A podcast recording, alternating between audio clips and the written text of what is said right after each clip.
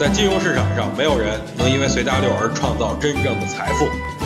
在交易上，必须要有独特的见解，才能在投资市场里叱咤风云。大家好，我是王彪，我为自己代言。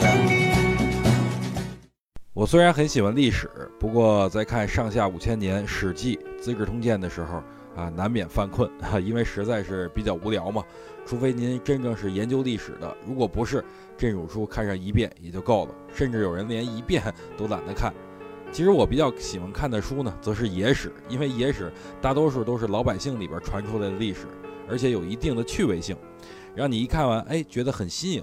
所以在纵观历史长河里边，不要光听官方的，还要吸取一些民间的看法。讲到这儿呢，大家应该已经猜到了我今天给大家推荐的书籍的类型了。没错，就是野史。这种书读起来比较轻松啊，不会让读者觉得是一种负担。这部野史讲述了近代中国的一些不为人知的事情，其中我觉得非常有意思的一段，则是台湾大学创办人博斯年先生的一个章节。今天给大家推荐这本野史的书名就是《野史记》，它还有一个副名，副名则是《传说中的近代中国》，作者是高费。